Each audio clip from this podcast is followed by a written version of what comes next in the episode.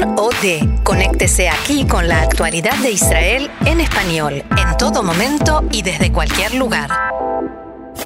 Y del Partido Laborista vamos al partido del Likud, el partido que ahora mismo gobierno, bueno, ahora mismo desde hace ya muchos, muchos años, décadas, décadas y décadas, casi siglos, gobernando en Israel. Y para eso tenemos ahora mismo el gusto, el placer de tener en antena a Tony Rechler, un amigo de esta, de esta radio, que es miembro de Relaciones Exteriores del Likud en Israel, del partido Likud. Hola Tony, ¿cómo estás? Hola, Shalom. Hola, ¿qué tal? Buenas tardes. A ver, vamos a tratar de mejorar el sonido. Habla un, Háblanos un poquito, por favor. Eh, ¿Pueden escuchar? Ahora un poco mejor. No sé si te podés... Eh... Sal ¿Ahora de la, mejor? Sal de la cueva, por favor. no, ¿Ahora mejor? No estás en altavoz ni con eh, No, auriculares. no, no, no. ¿Se Bien. escucha mejor? Ahora sí. Se escucha mejor. Ok, sí.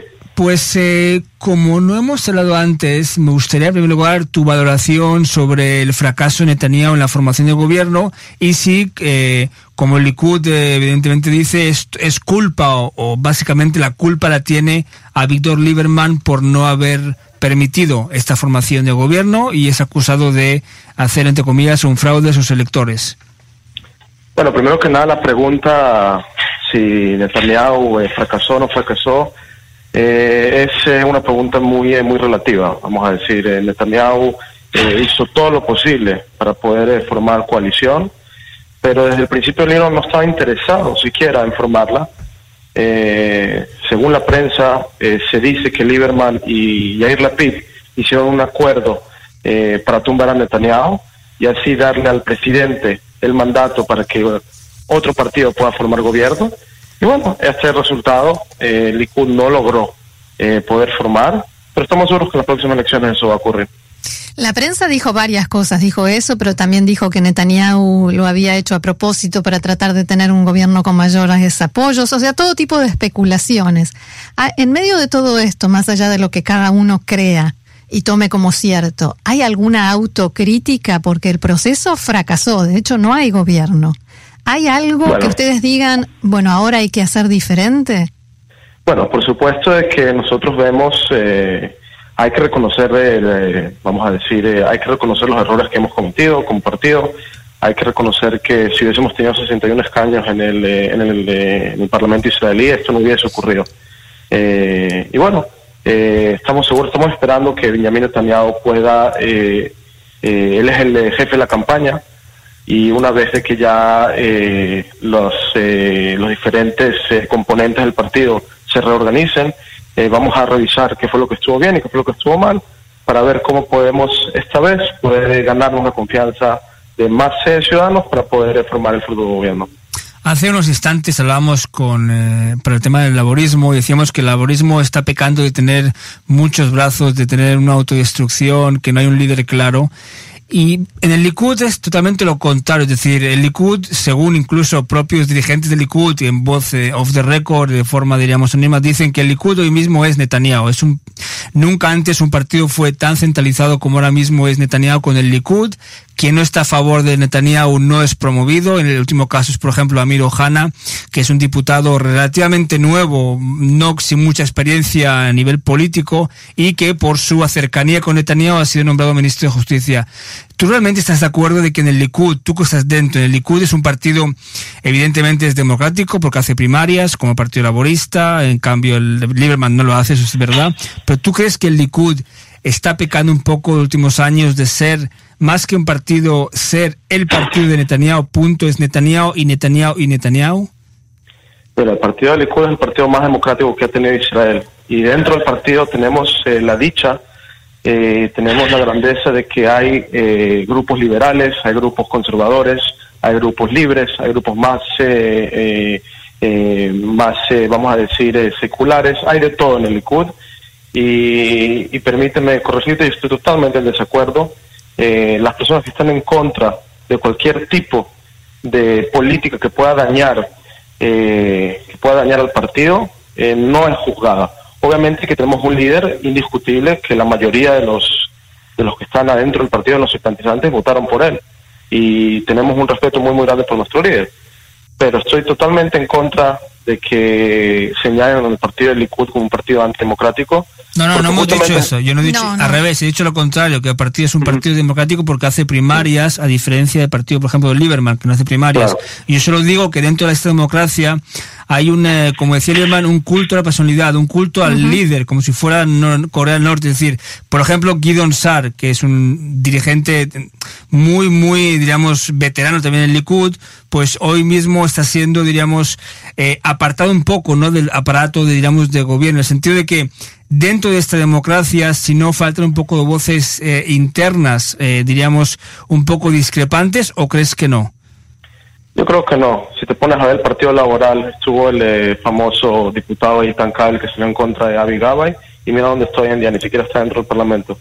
Y vemos lo que pasa con Guión Porque la gente no lo votó. Porque la gente no lo votó, es un poco ingenuo pensar eso.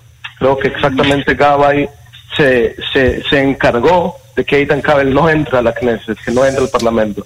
Mira ahorita Guidón Sar, que tiene sus propios ideales, que a veces no siempre concuerda eh, con Benjamin Netanyahu. Él está dentro y sí es una persona muy, muy emblemática y muy respetada dentro del partido de Likud. ¿Qué opinas de la, de la decisión de Netanyahu, que ha sido muy criticada también en la derecha, no en el Likud, pero sí en la derecha, de destituir a Bennett y Shaquet y sobre todo de no eh, dar eh, diríamos, un puesto a Shaked, como pide, por ejemplo, David Bitan, que es un importante dirigente del Likud. ¿Crees que es un, dicen, que es un, es un gol en propia puerta? ¿O tú crees, a nivel personal, que tú crees que deberíais, eh, debería el Likud eh, fichar, entre comillas, a Shaked por su rédito electoral o no? Mira, eh, lo que hizo Netanyahu con cuerdas Shaked y Bennett fue muy lógico. Bennett y Shaked no fueron elegidos, no fueron disculpa. Sí, sí, tranquilo. Eh, Bennett y no fueron elegidos eh, popularmente para estas elecciones. Y a raíz de eso, Netanyahu hizo algo muy, muy sencillo dijo, bueno, como no fueron reelectos, no podemos mantener a dos personas en cargos muy, muy, muy importantes en el, gobierno israelí, que también eh, incluyen cargos en el gabinete. Y puso personas, creo que va a colocar... Eh, eh, para por lo menos el Ministerio de Educación, ya lo hizo también el Ministerio de Justicia, personas que sí fueron elegidas democráticamente por voto popular. Eh, ahora, eh, la segunda pregunta es, ya eso es cuestión de, yo creo que sería mejor preguntárselo a Benjamin Netanyahu porque yo no sé, o sea, a nivel personal, esa decisión de no meter a Shaquet dentro del partido de Likud es algo también de que tiene una influencia en todo el partido. O sea, el partido, ya como hemos dicho, que es un partido democrático, a, diferencia de, de Yeshatid y Cajolabán y José Israel y todos esos partidos que tienen un, un, dirigente que elige por dedo a las personas que van a estar dentro de la, de la, de la lista, el Likud no se puede dar el lujo, o sea, ya hizo la conversión con ya ya se ya se ya se combinó con, con el partido de Kaflon para apoyarlo creo que otro otra combinación o otra integración. otra integración es la palabra. Al partido solo le haría daño al partido. Y yo creo que Bennett y que tienen la oportunidad tienen una segunda oportunidad para poder eh, eh, también eh, ganar simpatizantes y quién sabe entrar a la Knesset y llevar a los partidos de derecha obviamente eh, justamente mi siguiente pregunta venía eh, sobre esto, sobre el tema de los eh, legisladores del partido de Cajlón, incluido Cajlón, que fueron incorporados al Likud y que, según se dijo, esto generó molestias. ¿Qué, ¿Qué opinas de esta decisión de traer gente de afuera cuando el Likud tiene gente muy valiosa? Bueno, esa decisión fue hecha junto con la Secretaría de, de Likud se aprobó por decisión por, por, decisión unánime, eh, se hizo de forma democrática y se respeta, se respeta la posición del partido. ¿Pero te gusta, eh, te disgusta a la gente en el Likud cómo le cayó? claro, eh, mire, yo, yo he hablado con ministros, he hablado con diputados, vamos a decir que los que están por debajo, los que cayeron puestos por debajo, no están felices. No creo que estén muy felices con esa decisión, pero entienden de que a veces para la mayoría, vamos a decir, para que eh, para que haya un bien eh, del partido. Un bien, del partido hay que hacer sacrificios y el Likud eso fue lo que hizo y, y todos eh, al final están de acuerdo. En el Likud no faltan que no faltan personas que dicen que uno de los principales enemigos entre comillas de la campaña electoral de Netanyahu es Smutrich, que cada vez que Smutrich habla quita votos al Likud, em, sobre todo después de sus últimas apariciones, última declaración diciendo que está a favor en el futuro, en largo plazo, de que Israel se rija con la ley de Alajá, la ley de la Torah. Eh, ¿Tú estarías a favor, por ejemplo, cuando acaben las elecciones, si más o menos hay el mismo resultado, estarías a favor de seguir con lo que Netanyahu llama socios, socios de ultraortodoxos y Smutich, o, por ejemplo, ir a un gobierno de unidad nacional con eh, azul y blanco, si es posible, o con el Partido Laborista, o lo ves eh, que será más o menos lo mismo? Bueno, en eso sí estoy de acuerdo. Creo que Smutrich más de una vez le ha hecho daño a, los partidos de derecha con sus, eh, con sus acciones, también con lo que dice. Eh, y eso es algo que en el futuro el partido va a tener que, bueno, en un futuro no muy lejano, ahorita el partido va a tener que ver eh, cómo poder manejar este asunto. Ustedes pudieron ver, Netanyahu dijo de forma muy, muy firme de que no se va a permitir que el Estado de Israel sea un Estado ortodoxo, que se rija por las leyes de la Torah. incluso lo demostró con con eh, Amir Ohana, que pues, prácticamente parece mentira, pero es primera vez que un partido eh, político en Israel, justamente el Likud, que es democrático, pone a un eh, a una persona que es de la de la comunidad gay, lo coloca como ministro de finanzas, ministro de, justicia. Entonces, por esa parte, el Likud, como partido liberal y secular, no va a permitir que el Estado de Israel solo un Estado ortodoxo. Eh, para hablar de las elecciones, eh, habría que ver, habría que ver qué estaría dispuesto a dar eh, el partido azul y blanco y qué estarían dispuestos los otros partidos para dar.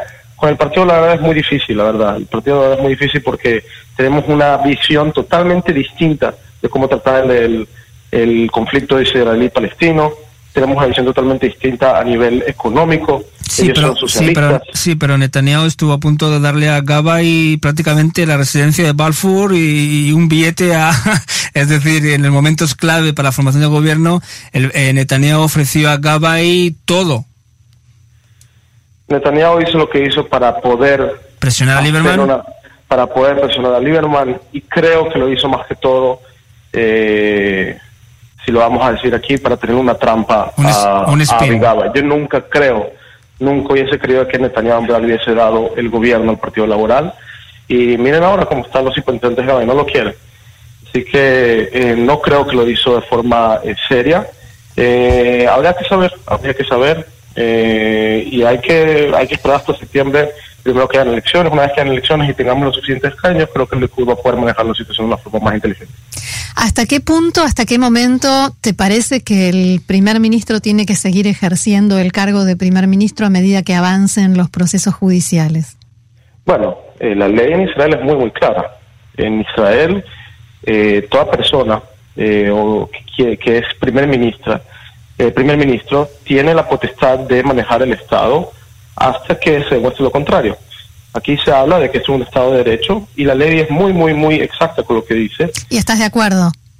la pregunta no es qué dice la ley, sino qué, qué pensás, eh, que, cuál es tu opinión. Bueno, yo soy una persona que eh, que, que, va por, que no, no, está por encima de la ley y si la ley permite que el, el primer ministro Netanyahu, yo les voy a decir otra otro otro vamos vamos a poner otra otra, vamos a decir, otra, otra realidad. Imagínense que después de todo esto que ha pasado, el primer ministro Netanyahu sale inocente. Y la gente lo quería votar y él renuncia y pasa todo esto. Quiere decir que los medios de comunicación y que la presión ejercen sobre el voto popular en Israel. Imagínense, eso es una, vamos a decir, eh, lo, diría de forma muy, muy delicada, eso sería un golpe muy fuerte a la democracia eh, israelí. O sea, evidentemente la ley, la ley, con la ley en la mano, tienes toda la razón del mundo y por tanto estás en contra de lo que dijo Netanyahu a Eud Olmer, que le pidió dimitir cuando aún no había sido incluso imputado. Olmer, eh, eh, para ese momento Netanyahu había dicho que no se pueden tomar decisiones eh, de alto nivel, a nivel nacional, si estás lleno de o sea, Netanyahu nunca pidió a Olmer que renunciara. Sí, sí, que lo pidió y lo pidió expresamente. Él no lo pidió. Pero bueno, fue campaña electoral, pero sí, evidentemente lo pidió. Y es, es, un vídeo que, que, que, circula por la oposición, pero bueno, es una cosa que es el campaña electoral y entendemos que lo que dijo en el campaña electoral normalmente no se cumple después, o diríamos es diferente la visión. Pero tú, tú dices que, como la mayoría del Likud, ¿no? Que mientras la ley permita, ¿no? Permita eh, el, proceso. que haya, sí haya, de forma, hablando de forma hipotética. Claro, porque todavía no se sabe. si hay un día viene viene el, la corte en Israel e imputa a Benjamin Netanyahu y él es culpable, él tiene que pagar por sus, por sus crímenes. Pero siempre y cuando la ley le permite y le da el derecho y no se compruebe de que él es culpable, él es inocente. Eso en cualquier país democrático. Entonces, imagínense ustedes que él renuncie y sea, y sea inocente. Quiere decir que la presión y los medios de comunicación son los que eh, son los que ejercen la democracia y no el poder popular, el voto popular. Entonces, por eso hay que esperar a que eh, todas estas investigaciones salgan eh, y tengan sus resultados y después de eso se podrá ver con más claridad qué es, de qué lado está Netanyahu. Sí, sí, no, la pregunta no es, la pregunta es si, si es capaz, después de la audiencia, si hay juicio después del juicio, si es capaz de combinar su labor, que es muy compleja de primer ministro, con la judicial. Pero bueno, eso ya lo veremos. Él lo ha dicho varias veces y de forma hipotética no sé, no, podría poder responder una, pregunta tan hipotética. Muy bien, pues nada, eh, Tony Rajel, muchísimas, muchísimas gracias por estar con nosotros y dar tu punto de vista y ha sido muy, muy, lo agradecemos mucho. Gracias. Muchísimas gracias y que tengan buenas tardes todos. Gracias, Shalom. Bueno, chao todos.